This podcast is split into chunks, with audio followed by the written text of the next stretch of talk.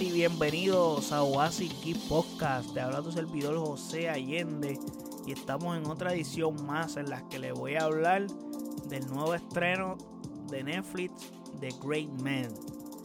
Pero antes de hablar de The Great Man, tengo que decirle, toca, toca decirlo. Es el momento que probablemente a nadie le gusta. Y es que, pues, no olviden seguirme en nuestras redes sociales como AsiKisPR, Facebook, Twitter e Instagram. Y de igual forma puedes pasar a nuestro website oasikispr.com en donde están todos nuestros episodios, donde los puedes escuchar ahí. Y también están todas las plataformas en donde también lo puedes ir y pasarlo a escuchar si no lo quieres escuchar en el website.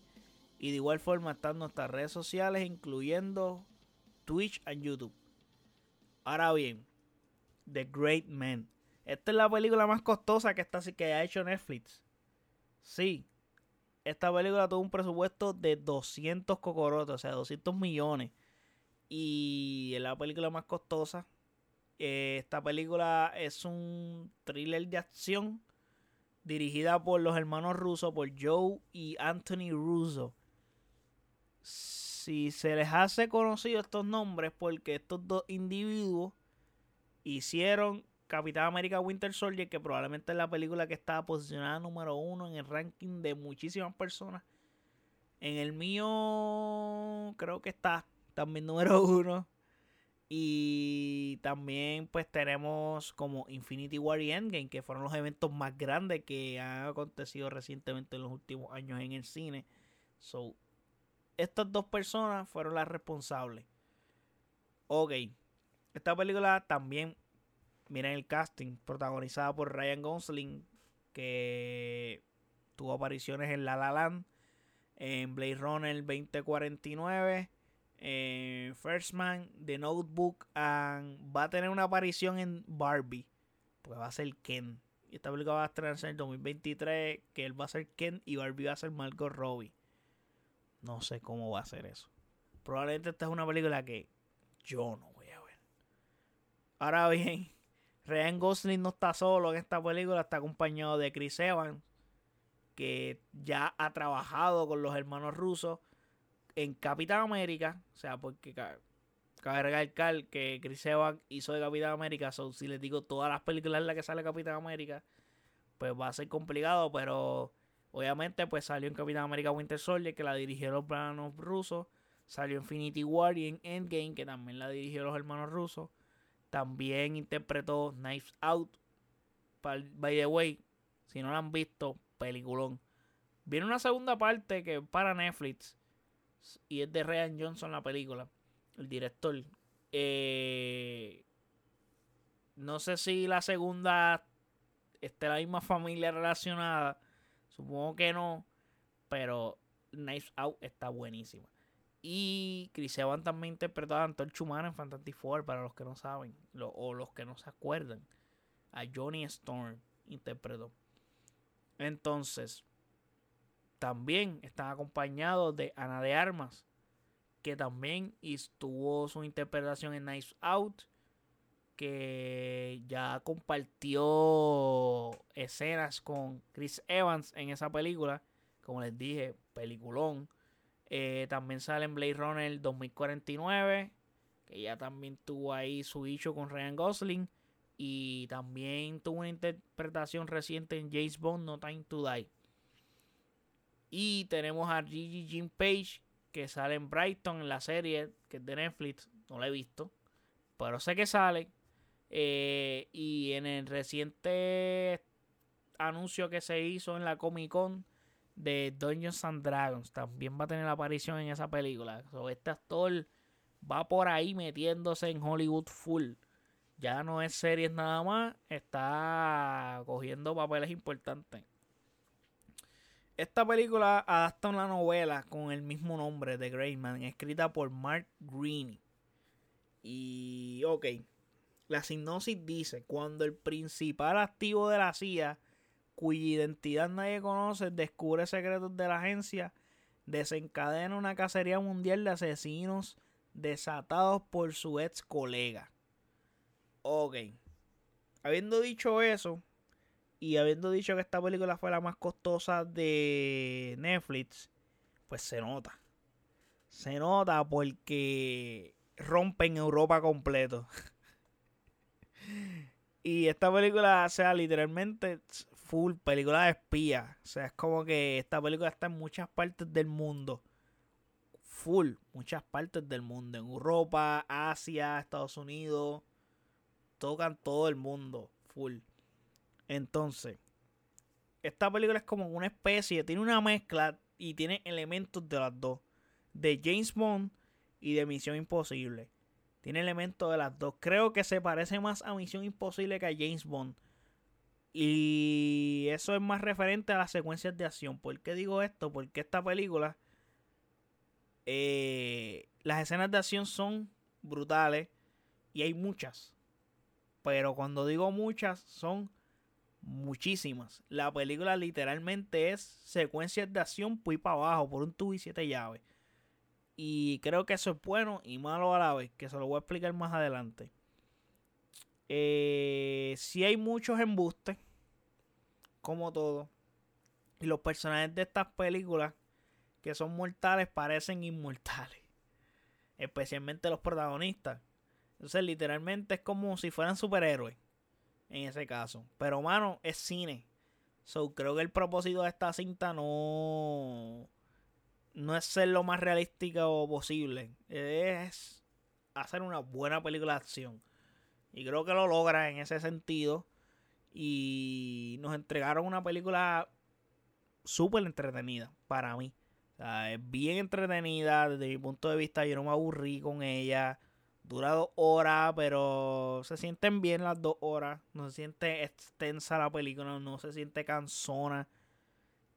Bueno, más o menos, pero no se siente tan cansona porque las escenas de acción son tan buenas y son tan entretenidas que no, no te fatigas tanto como te puedes fatigar.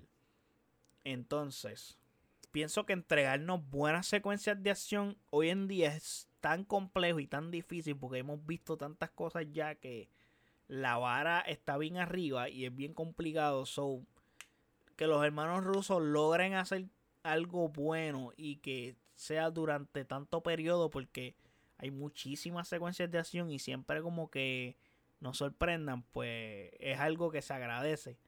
Aquí notamos muchas similitudes con Winter Soldier, con la película Capitán América Winter Soldier, y es que casi todo el equipo de trabajo que trabajó en ese proyecto también está acá. O sea, desde el guionista hasta el que hizo el score de esa película está trabajando en The Greyman. Entonces, pienso que esta película no apreciamos tanto la actuación de los actores. ¿Por qué digo eso? Porque la película básicamente, como les dije, entra, eh, eh es entera acción, acción, acción, acción, acción.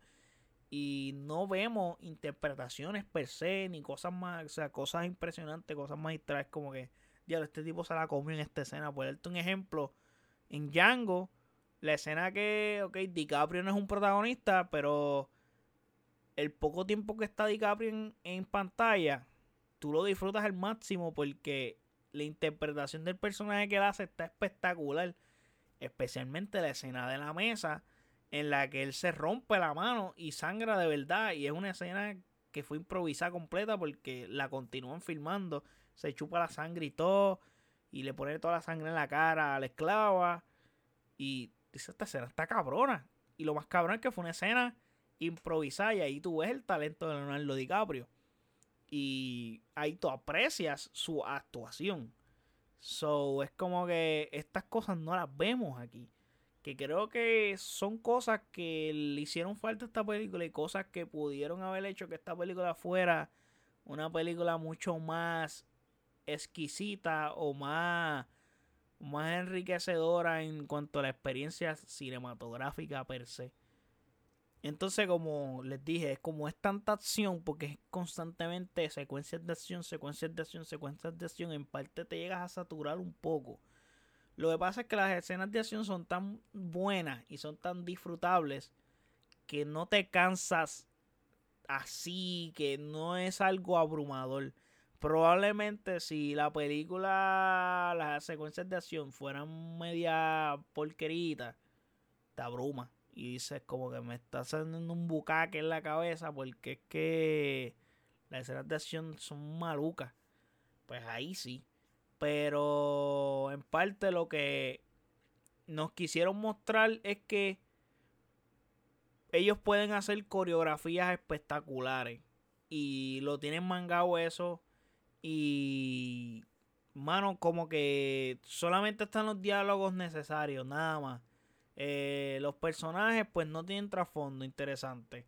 O mejor dicho, apenas los tocan o se habla de su historia.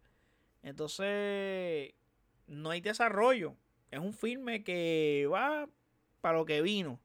Yo vine a darte escenas cabronas de acción, peleas cabronas, tiroteos cabrones, romper cosas. Un mini Michael Bay, en cierto modo, en ciertas escenas.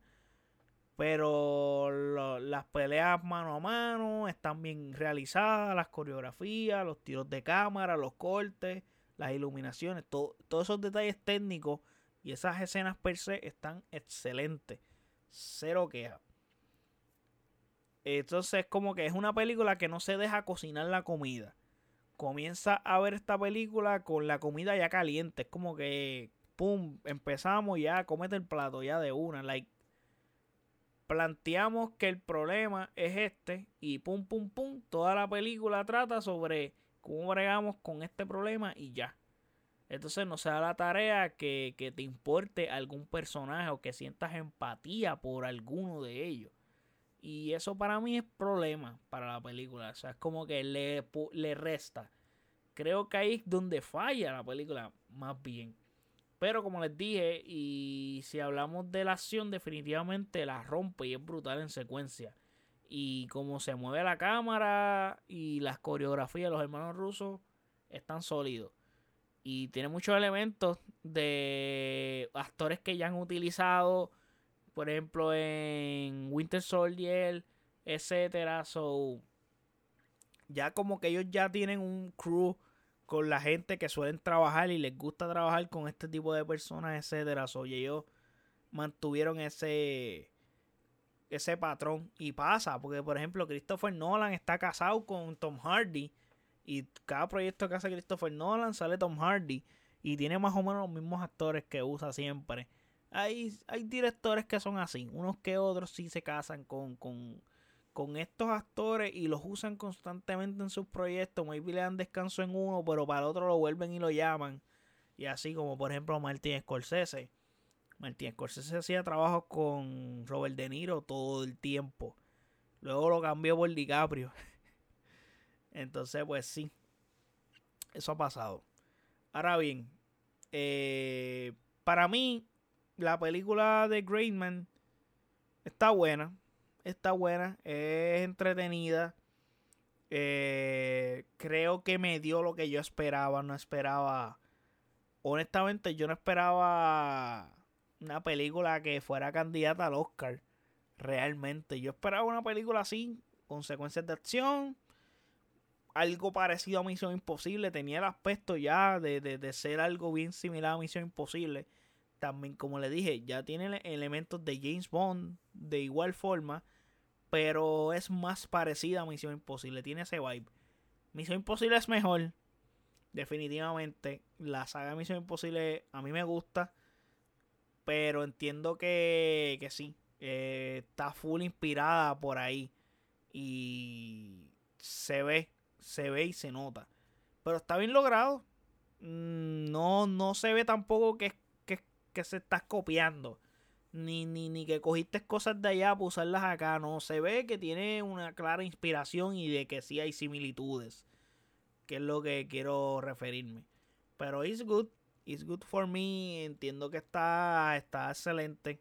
Excelente lo que hacen. So, para mí, recomendable. Véanla. Vaya, güey, esta película salió simultáneamente en cines y Netflix. Creo que en Puerto Rico se estrenó una semana antes que estuviera en Netflix. Lo que pasa es que en Puerto Rico, si no me equivoco, se estrenó en bien pocos cines. Si no me equivoco, estaba más que en Plaza Las Américas o Plaza El Sol. En cines donde tiene muchas salas. No, no estaba en todos los cines. Como iba a salir en Netflix también. Y yo iba a verla, by the way, al cine.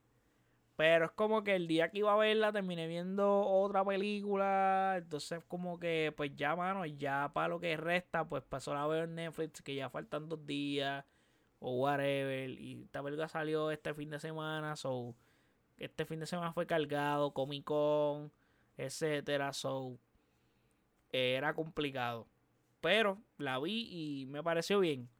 Espero que Netflix haga lo que dijo que iban a hacer, de cuidar más su presupuesto y dedicarse a hacer contenido más de mayor calidad. Este contenido está good.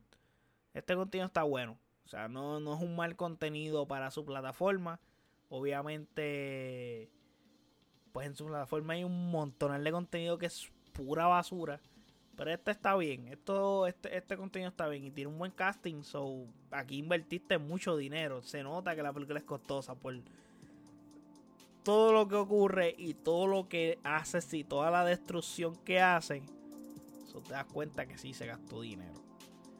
Pero espero que les haya gustado este review, gente. No olviden seguirme en nuestras redes sociales como Oasis PR, Facebook, Twitter, Instagram. Y de igual forma puedes pasar a nuestro website oasisxpr.com donde puedes escuchar todos nuestros episodios. Y de igual forma puedes pasar a todas nuestras plataformas donde está el podcast. Y todas nuestras redes sociales están ahí. Inclusive Twitch y YouTube. Así que chequeamos. Hasta la próxima.